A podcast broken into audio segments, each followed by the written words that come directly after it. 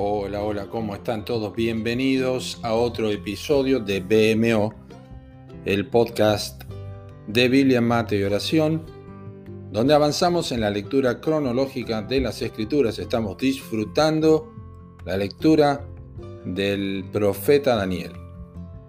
Hoy estamos leyendo los capítulos 7 al 9 y nuestro episodio de hoy se titula Lee con atención, ora con intención. Así dicen los textos de cabecera para nuestra meditación. En el año primero de Darío, hijo de Asuero, de la nación de los Medos, que vino a ser rey sobre el reino de los Caldeos, en el año primero de su reinado, yo, Daniel, miré atentamente en los libros el número de los años de que habló Jehová al profeta Jeremías, que habían de cumplirse las desolaciones de Jerusalén en setenta años.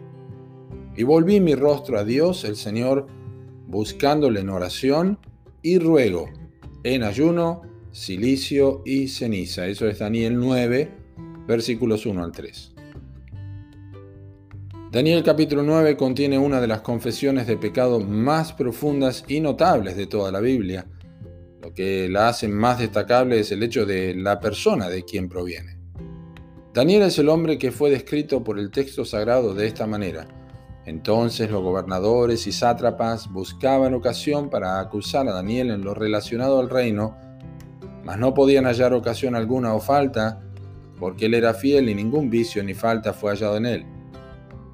Y sobre quien sus contemporáneos dijeron, no hallaremos contra este Daniel ocasión alguna para acusarle, si no la hallamos contra él en relación con la ley de su Dios. Eso es Daniel 6, versículos 4 y 5. Este es el hombre que ora confesando pecados en este capítulo.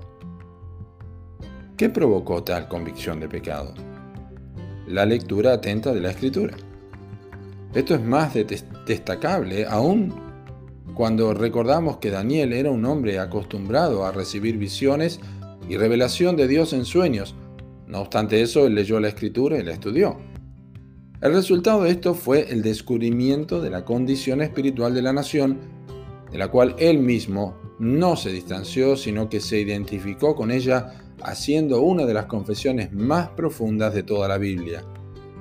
En su oración, Daniel se incluye como penitente 13 veces en los versículos 5, 6, 7, 8, 9, 10, 11, 13, 14, 15 y 18 siendo que él podría haberse excusado a sí mismo, ya que, como lo expresó Dios a través de Ezequiel, él era uno de los tres hombres que conformaban el trío de únicos justos que librarían sus vidas en un juicio divino sobre la nación, cuando dijo, si estuviesen en medio de ella estos tres varones, Noé, Daniel y Job, ellos por su justicia librarían únicamente sus propias vidas, dice Jehová el Señor. Eso es Ezequiel 14:14. 14.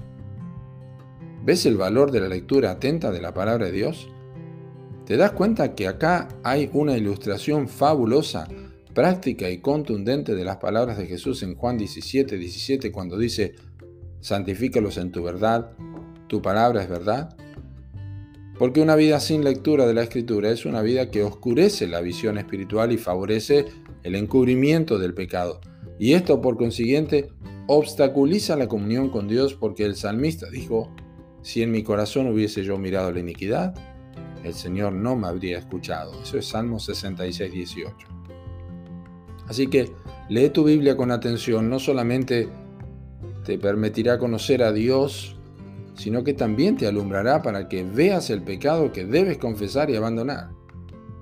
Si Daniel, con todo su ejemplo de piedad y justicia, no dudó en hacerlo y fue llevado a convicción y clamor, con toda seguridad nosotros también lo precisamos. Cuanto antes veamos así a la escritura, tanto más pronto encontraremos en ella el medio de limpieza y santificación.